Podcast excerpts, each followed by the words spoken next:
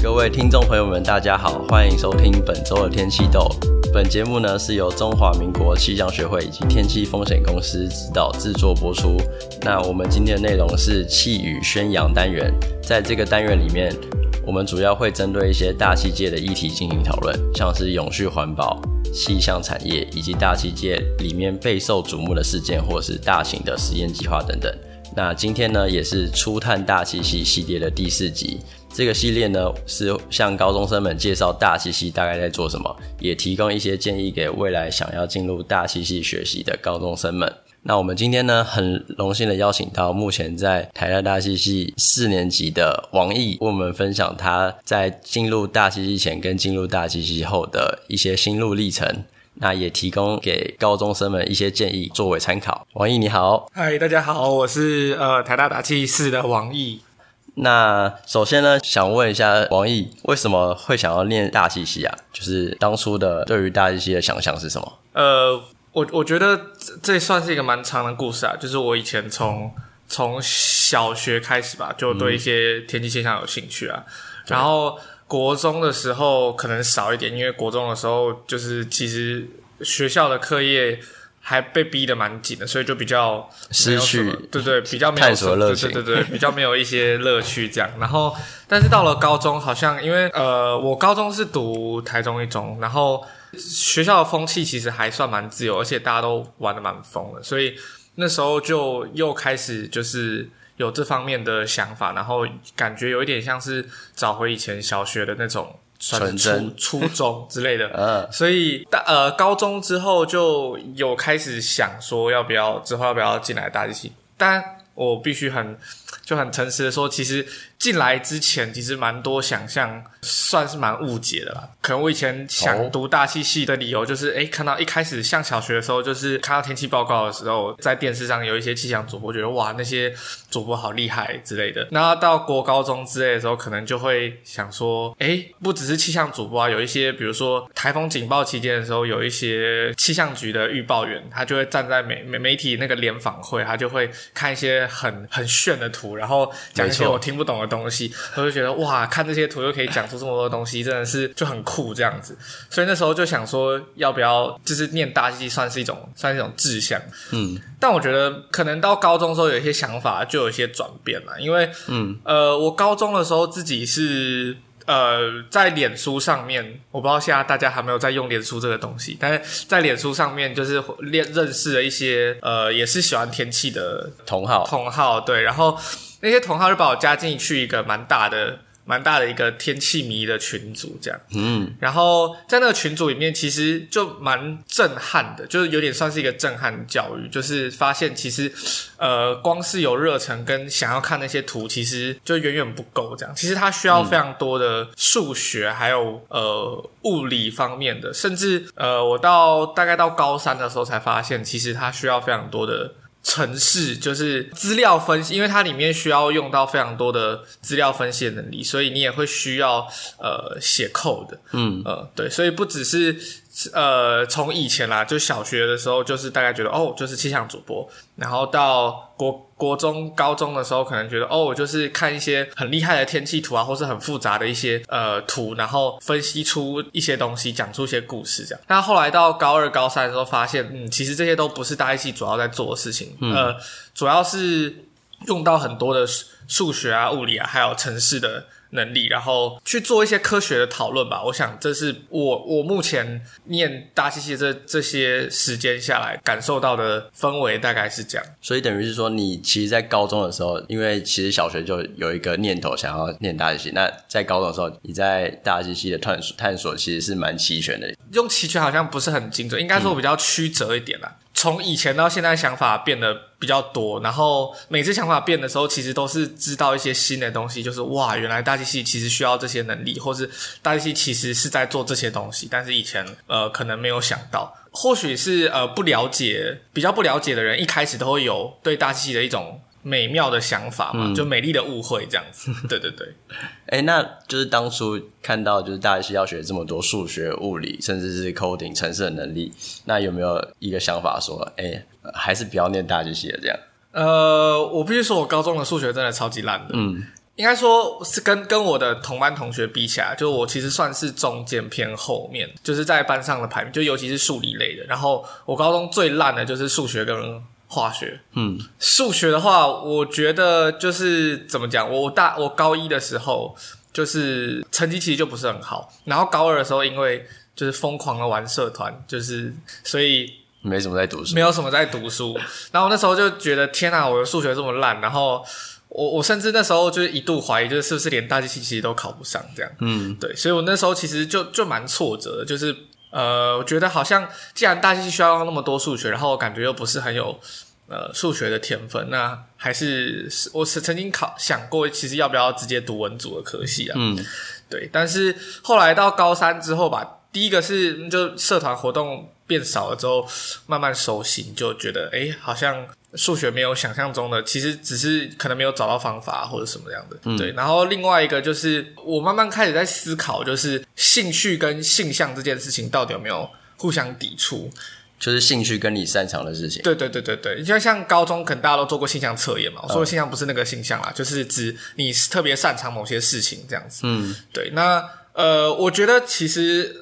某可能对有些人来说，兴趣跟性向刚好是同一。同一些事情，那我觉得就就还蛮不错。但是有些人可能或许他有兴趣的地方跟他擅长的东西其实是有一点分歧的。对，那我觉得呃，我就是属于这种人啊，所以我当初在探索的时候，其实探索了蛮久的。就是我其实高中虽然数学不好，但是我其实对数学是有兴趣的哦。嗯，就是我觉得数学跟物理是就是非常有逻辑的东西，然后对我也非常想要把它。弄懂，但是就是你知道没什么天分，所以我可能需要花比别人多的时间去搞清楚同一件事情。对，但我到后来才想清楚，我觉得嗯，兴趣跟跟擅长的事情其实不会互相抵触。那你如果比如说之后要进大学，那你到底是要呃选你兴趣有兴趣的东西，还是选你擅长的东西？那我后来就想说，那你擅长的东西不见得做得久嘛，因为没有你可能没有热忱或者热情去支持。那所以好像兴趣是一个比较比较长远的想法，因为兴趣的东西，你就算遇到一些你不擅长的事情，遇到一些困难，但是你有那个热忱，你有那个动力，可能比较容易去克服它。这样对，所以我后来上。我后来就决定还是嗯，还是考考大机系。那刚好那年的学测，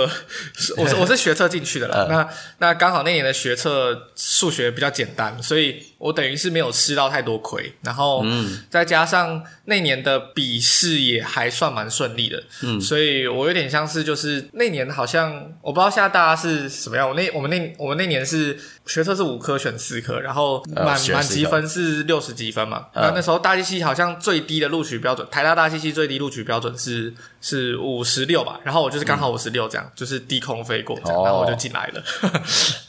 对，因为那年数学比较简单，这样。对，那年数学确实跟、嗯、跟前前几届跟后几届比，那一年数学算是真的相对比较简单。嗯。你是透过个人申请进来的吗？对对对对对。那就是在备审的准准备上面，有没有一些建议可以提提供给学弟妹或者高中生们？哦，我觉得我自己还算蛮幸运，就是因为我们以前高中的辅导室会收集一些过去学长姐的历年的备审资料，他们会交上去，会交回辅导室，然后给后面的学弟妹参考。所以那时候其实有看到几个呃学长姐的，就是备审资料，包括就是我进到。台大大七七之后，发现其实是大我几届的学长的的参考的那个备审资料这样子。Oh. 对，那我觉得有一个蛮重要的点，就是我觉得他某种程度上就是一个给大学教授看的履历吧。对，就是呃，我自己是。觉得任何跟大机器没有关系的的东西都会拿掉。就是我们那时候有一些人可能会，比如说投 A 校系、B 校系、C 校系，通通都用同一个，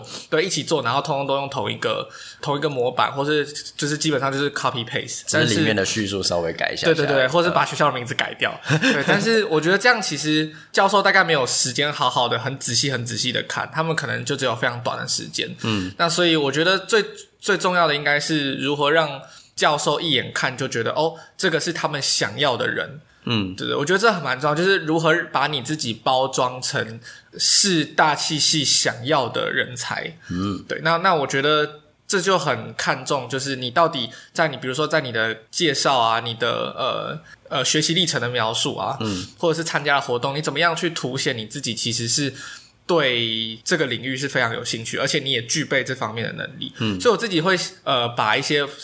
完全无关紧要的东西都拿掉，比如说呃小学得什么比赛得什么奖，通通都会拿掉，甚至高中跟任何跟大机器没有关系的活动，我也通通都会拿掉。所以我自己写出来的备审算是蛮蛮短的，我记得就是没有很多页，但是基本上全部放进去的东西都是为大机器量身定做的。对对对对对。哦、那除此之外，就是你可能会想说，哎，那。有一些人可能，比如说会在备审资料放一些，比如说我的个性啊，或者说我具有领领导能力啊。像有些人，比如说会放社团，比如说当过社长，嗯，或者当过一些干部。我自己觉得这方面，我觉得可以个人自己取舍。就是如果你觉得你放的这些东西是能够凸显你进入这个校系需要的某种能力，比如说如果你今天进一个学校，它是。需要非常有领导特质，或是非常需要有思考特质。那如果你比如说在哪个社团担任某个干部，是刚好也是需要这个能力的话，那我觉得这个放上去就就没有什么关系。嗯，对对对对对。好，那这边补充一下，就是因为王毅是备审资料嘛，那其实现在是学习历程，对对对，但是其实本质上还是不变，就是学习历程它还是会有自传、有读书计划。嗯，哎、嗯，那想要问一下，就是王毅当时你想要念大机系，有跟家人讨论过，或者家人有什么反应吗？呃、欸，我觉得刚好我可能我比较幸运一点啊，嗯、就是我我爸妈其实就是还算是给我蛮大的空间哦。就虽然虽然我高中一度玩社团的时候，就是曾经被家里念过，就是 啊，你这样你还不是想考大机器吗？这样怎么可能考得上？对不对，对？但是事后就是我也证明嘛，就是就是我后来回归就是收心之后，其实我还是准备的非常认真，然后所以。我最后也证明，就是我有，当然我有成功进来。其实过程中，家长，我我相信有一些家长可能表面上会给予比较大的自由，嗯、可是心理上他还是会有点抗拒。嗯，不一定是抗拒，就可能他还是会希望你，诶，最好还是可以考个，比如说医学相关的、啊，或者是电子相关的，嗯、对对对。但我我其实感受得到，可能我妈有一点，就是还是希望我可以走那方面的科系，嗯、但是后来她还是给我蛮大的选择的空间。对对对，嗯，算是蛮幸运的，嗯，所以听起来爸妈其实虽然他们会有他们的对于现实状况的顾虑，但是对他还是尊重，对对，还是尊重这样。哎、嗯，那王毅，我想问一下，就是刚刚刚你说你高三其实知道大概是有物理、有数学、有需要写程式、需要 coding，那在进真正进入大气系之后，有没有跟这些的印象有再一次的冲突？你对于大气的印象有一次再一次的改变？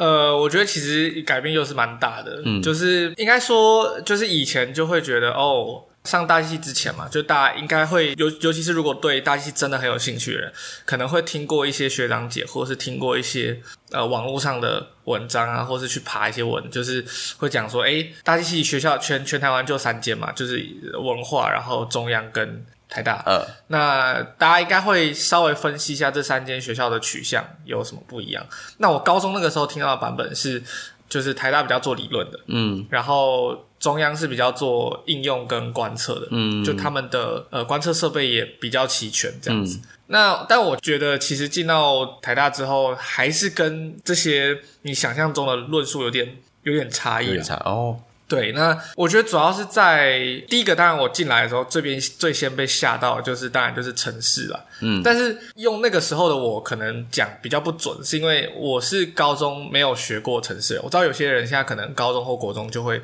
需要写一些城市。我说的写那些城市不是那种，就是国中有那个什么有一个软体是可以玩拼图的，然后你说 Sketch。对对对对，就是就是就是它是某某种像是视觉化的城市这样子，就真的是用英文打的那种。对对，我我但我讲的是真的用英文，就是用城市语言用用语法打的那种。嗯、那那种我在高国高中是真的完全没有接触过，嗯，所以我其实嗯到大学大一的时候，其实最先被震撼教育的就是，就其实刚开始学城市的时候是。碰到蛮多的，也不能讲挫折，就你要花非常多的时间跟心力在上面。但是我觉得那就是学城市的时候刚起步的那个状况，就是一定会有一个撞墙期。对，一会有个撞墙期。我自己啦，那、嗯、那有些人可能或许比较有天分，但但我是属于就是一开始花比较多的时间。对，我也有。对对对，但是但是后来熟悉之后，慢慢比较能够步入正轨这样子。对，但是第一个当然就是城市嘛。嗯。那第二个就是呃，我觉得其实至少啦，就是台大大七系的走向，我觉得。没有像大家就高中的时候听的这么的，就是一言以蔽之，好像不能那么简单的简化这样子。嗯对，就是呃，像我进来之后，慢慢发现，其实大气系在台大是归类在理学院。理学院对，嗯、那理学院其实蛮强调一件事情，就是科学讨论，就你怎么样跟针对一个科学问题去做科学讨论。嗯、那比起就是。实物上面的分析，比如说你要去看天气图啊，然后去分析啊，或是气象局的一些常态性的作业，就比起那些东西来讲的话，我觉得台大大气系的走向更偏向学术的讨论，或是针对科学问题，嗯、它要怎么样去理解一个问题，然后去充分的分析它，分析呃分析这个问题，然后去思辨这个，去有一些辩论这样子。嗯，对，我觉得他非非常注重。科学讨论，只是这个讨论需要 base on，就是非常多的你的一些基础学科能力，就比如说你的数学不能太，你的数学能力必须要好，你对，你大气物理或是大气动力这些东西的基本的知识要比较完备，那你才有能力去讨论这些。比较复杂的科学问题，嗯，但我觉得这是蛮重要的一部分，就是在大学修课过程中，在系上修课过程中，你会一直被要求，就是要怎么样去讨论一个答案还不知道的问题。好，对对对，所以我觉得讨论这件事情，就是如何做科学讨论这件事情，其实就是在大学蛮强调或是想要训练的一个一个能力，这样子。嗯至少台大大气系是这样，嗯，所以其实，在大一、大二的课程里面，就是在培养你一个扎实的可以进行科学问题讨论的一个基础，这样。对对，有点像是这样，嗯、像是就是比如说会培养你一些基本的数学能力啊，比如说像是微积分啊，那也会培养你一些基本的呃对大气的这领域的基本有一些基本概念，比如说热力学啊，比如说动力学啊，比如说辐射学啊之类的，就是这种东西，就是会慢慢训练你。至少以后在讨论这些问题的时候，有一些知识的基础，嗯，对，呃，但是最终的目标当然就是希望你能够对各种不同的遇到，不管是研究上面遇到的问题，或者是在观测上面遇到问题，就是你你会有一些讨论，对，要进行这样，就是他蛮、嗯、蛮吃讨论这一块的。OK，那就是在就读大气系的时候，最挫折的事情是什么？就是是刚刚的说的城市嘛，有一个撞墙型，还是其他东西？最受挫折的哦，我觉得最受挫折的其实是大二大三的时候，其实不太知道自己要自己要做什么。我觉得某种程度算是被一些嗯系上的必修课不能讲吓到，嗯、就是感觉好像你越学就会开始越来越迷茫。哦，我好像学这些东西，我也不知道之后到底要干嘛。嗯，我是好继续走学术，然后以后研究这些东西，那我还有没有其他的选择？嗯，对，我觉得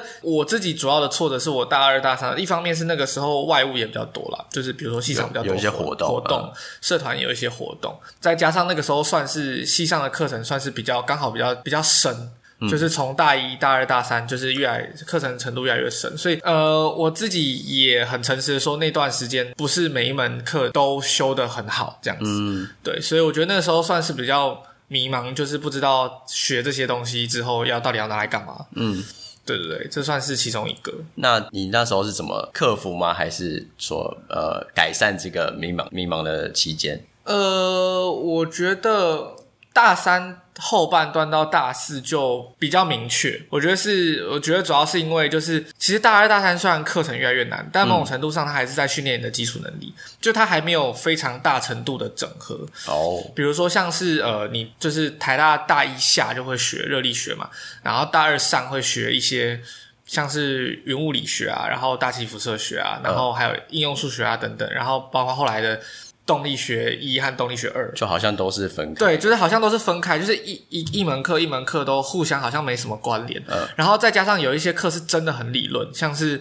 像是我当初修就云雾理学的时候，他会就是介绍一些很细节的东西。然后呃，我那时候就觉得，诶，我好像修了 A B C D E 这几门课，但是。好像这这些这些课之间到底有到底有什么关联？我连不起来，连不起来。对对对，那这算是最撞墙的时候吧。而且我有问过其他系上，就是跟我同届的同学，其实也大概有类似的感觉。嗯、那就这段时间，我我自己是熬过去了之后，到大三、大四之后，慢慢发现，哎，其实有一些科目是把过去学到的东西，就是一一的唤醒回来的那种感觉，就是好像需要。各个不同的必修的科目会，其实会到最后会整合在一起。嗯，那我自己是撑过来之后，后来发现，哎，其实是会互相整合的。就是后来，所以我后来就就也算是走出了相对比较困惑、比较迷茫的这段时期。嗯，但我不知道其他人是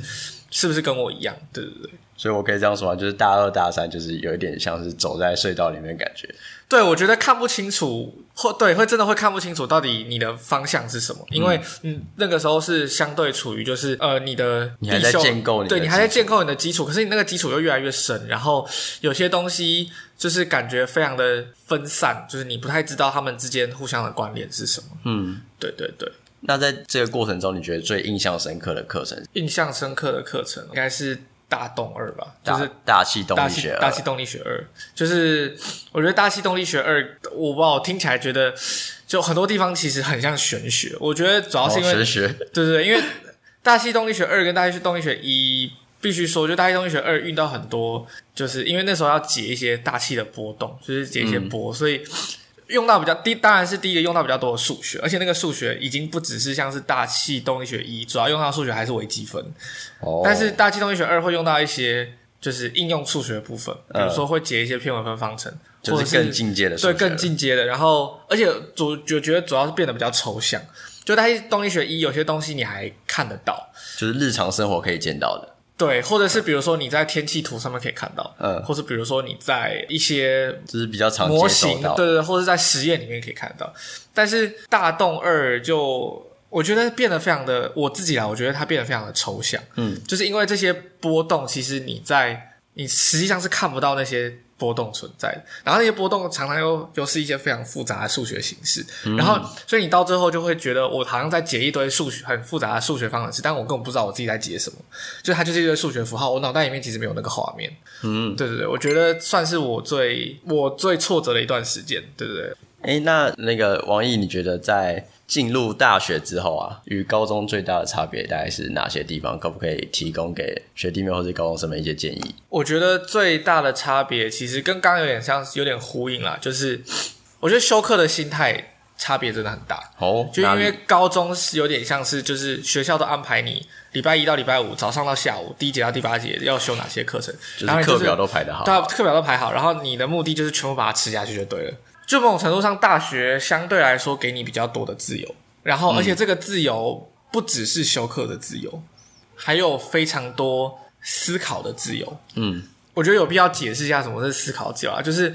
相对于大学，相对于高中，就是大学会多一些空堂，除非你呃课真的塞得很满。嗯，那但是你会多一些空堂，那那些空堂就是我觉得以我的经验来说，就是呃，我觉得除了复习你那些课程以外。对，就我觉得最重要的其实是思考这件事，因为高中其实不太会有日你有时间让你思考，就是老师教什么你就你就你就学什么，然后老师写什么题目就写什么题目这样子，就是你就是有点像是一个机器这样子。我我那时候的高中是这样子，那所以我就觉得其实大学有的时候一开始上来会很不习惯，是因为你可能还是会有用一种高中的心态下去修，就是觉得诶，比如说我这学期修了。呃，二十学分，那我二十学分就是空堂，就是拿来读这些书，或是呃玩玩社团啊，或者是呃参加一些活动。呃，然后我生活就是社团活动，然后读书，然后修课这样子。呃，但是修课某种程度上也就是哦，因为我现在还需要学一些基本东西，所以就是比如说系上的必修，或是去外面修的一些选修，就是修了什么我就吸收什么，然后我就把它读好，然后考试把它考好这样子。我觉得或许有。一部分的人其实会用这种心态去修课。对，那呃，当然也不是说就是我大一大二的时候就哇就想好就不用这个这个采取这个策略也没有，就是我觉得都是走到后来大三大四的时候回头看，发现哎，其实那些时间其实可以有原本有可以有更好的运用这样子。嗯对，所以我现在其实就是讲的有一点像是过来人的，就是回过头来去看我大一、大二在干嘛，就会觉得，诶，其实我好像可以花更多时间在在思考。尤其是我觉得，呃，某种程度上来说，空堂是一个非常重要的时间。我之前在呃，我之前有听过一句话，就是嗯，在大学修课的时候，其实你没有上课的时间，比你有上课的时间其实还要重要。哦，对，这背后就是想要传达的事情，就是。你要怎么善用你空堂的时间，然后去思考，不管是思考你学到的东西，还是思考你学到的不同的东西之间要怎么去整合，嗯，或者是甚至是思考你学到这些东西之后，你未来想要做什么样的生涯规划。嗯，就觉得呃，像是我有一些身边的同学，其实也是跟我一样，就是大一大二，然后有点像是不太知道自己要干嘛，然后到大三大四，好像大概有一个概念，有一个雏形了，然后有一个想法，才发现哇，其实大学已经快过完了，已经快要毕业了，就是哎就他意识到的时候，他他意识到的时候，其实已经时间剩的很少，这样子。嗯、对，那我我其实呃，如果让我再重来一次啊，我我会就是我觉得大一大二就是一个非常就已经可以开始进入。这个阶段了，就我觉得大一、大二的时候，大家除了修课之外，我觉得大家也可以开始去就是思考你以后到底想要做什么。嗯，对，我觉得或许在台湾的教育制度底下，就是可能大家高中的时候学的时候都是被动的去接收，嗯，然后比较没有什么想法。那刚到大学进来的时候，可能还是会受到一些高中的呃模式影响。就你的读书的模式啊，或者你你呃修课的模式影响，就会可能大一大二的时候还某种程度上还没有脱离那个高中阶段那些那些思考事情的方式。因为毕竟从小到大都对都是这样子。样子那呃有的时候就是到大三大四才回过头来，就是突然回神了，然后觉得哇，其实快毕业了，嗯，为什么时间那么少？但实际上你仔细想想，四年其实不短，嗯。只是因为好像压缩到最后一年，让你在一年之内要想完你大学毕业之后要做什么事情。不论你是要继续进修，还是你其实呃进修之后再去再去工作，还是你要就是一一路上去，然后最后进到学术圈。我觉得其实这些想法好像看起来没有那么难决定，就可能有一些呃，像我自己高中的时候就就想好，哦，我以后也也要干嘛，连我就是大学读完都想好。但是我必须说，其实真的。大学读完大一、大二、大三之后，你就会发现其实没有那么好做决定，真的就其实没有这么好做决定。或或许你小时候其实已经做好决定，选择障碍，对，就立志要干嘛。但是我觉得某种程度上面，大一、大二、大三，就是你大学的这四年里面，你会受到蛮多的冲击，嗯，跟一些就是会会产生一些火花。那我觉得它就会在过程中一直不断的影响你，或者是会让你去质疑，让你去怀疑你过去的选择是不是对的，嗯，所以。像我之前就会跟我同学聊到的时候，就会讲到说，其实大一进来的时候可能还很确定自己要干嘛，嗯、然后你就会发现你越来越修越多课，你反而理论上应该越来越清晰才对，但是其实没有，就是修越多课的时候，反而越来越不知道自己要干嘛，就是感觉自己的想法被挑战了。对对对，觉得自己的想法被挑战。对，嗯、那我觉得这是一个。蛮蛮珍贵的时间，就是大一、大二、大三这段时间是蛮珍贵的时间。就是与其你到大四之后发现，就再来思考，至少接下来要干嘛？我觉得可以在你的想法一直不断被挑战的时候，在你休课的时候，就一直不断的去跟自己对话，然后跟自己思考你要的方向是什么。嗯，我自己觉得早一点、早一点决定有早一点决定的好处。你如果大一。大二就经过这些思思思考价值观的挑战之后，你决定要做什么事情，那我觉得你就有很充裕的时间嘛。比如说你大一就决定，那你接下来大三的时间，你就可以好好帮帮自己量身定做你自己。符合你自己未来生涯规划的课表，而不是跟着系上走，或是跟着学校走。嗯，因为我觉得某种程度上，大家可能大一、大二就觉得，哦，系上给我什么必修课，我就修什么必修课。然后学校规定我我这整个年级要修什么必修课，我就修什么。嗯，但是你到后来就会发现，其实到大三、大四的时候，诶，当你发现其实你接下来，比如说你出去想要做某个工作，然后你会发现这些工作需要 A、B、C、D 这些能力，然后你就发现这些能力其实。你会发现没有时间，你没有时间再去让自己具备这些能力，就是可能时间真的很少。嗯，那如果你在大一或大二就想清楚的话，或者是有一些初步概念的话，那你至少有两到三年的时间可以针对这些客制化，针对这些你未来需要的能力去设计你要的课表。嗯，比如说，如果你之之后呃，像有一些大机系的毕业生会，比如做一些资料分析的工作。那或者你想要做传播媒体的工作，反正不同的工作就会需要你到大学修的课，当然就不会一样了，也不会只有呃系上叫你修的课，因为其实老实讲，系上就是系上规定的必修其实非常非常少，对，嗯、那你不太可能修完系上的必修课出去之后，你就具备你未来生涯需要的能力。呃，对对对。所以其实大一大二的空堂时间是重要的，就是你不要去逃避这个可以思考的时间。对虽然有时候思考到后来你可能会觉得越来越迷惘，但是这个迷惘是必经的过程。对，我觉得某种程度上思考的时候，就是或者是说，大家可能大一大二在在在思考的时候，可能都是想说啊，我系必修这里到底这个东西是什么，我学不会。但我觉得或许可以放更多的思考时间在你开始去咀嚼你学了这些东西之后，你之后要拿来做什么？嗯，我觉得这是一个非常重要的问题，就是你你在修每一每一门必修课，或是修了一些必修课，修了一些课之后，你会慢慢的不断去问自己：我修这些东西以后我要拿来做什么？嗯，因为有些人可能会觉得啊，反正大学修的课以后都用不到，但我觉得也不能有，就是这个想法其实也有一点，我自己也觉得有点偏激啊，就是对，应该是是说你应该去思考的是。不是去说，呃，我反正我现在修的课以后用不到，而是我现在修的这些课以后我可能可以用在哪里？那如果你发现这些课以后用到的几率，你想要做 A 这份工作，但 A 其实用不太到这些能力的话，那你就要去问下一个问题，就是如果我要做 A 这个工作，或者我以后要走 A 这条路的话，我现在需要怎么调整我学的东西？我是不是一定要跟着西上走？哦，我是不是一定要跟着学校走？嗯，这样子，对。好，我觉得今天王毅提供了这些建议，或者他呃真正真的有亲身体验过这些历程，我觉得都非常的真的是十分的宝贵。那今天我们谢谢呃王毅接受我们的采访。好的，那我们今天的节目呢就到这边结束喽。那如果你喜欢我们的节目，可以分享我们的频道，也可以到 IG 以及 Facebook 搜寻天气豆，并追踪我们，就可以接收到即时的消息，并跟我们互动哦。哦，对，顺便提一下。天气豆的 YouTube 已经上线了，大家可以去订阅哦。好，那我们就下周见喽，大家拜拜，拜拜，拜拜。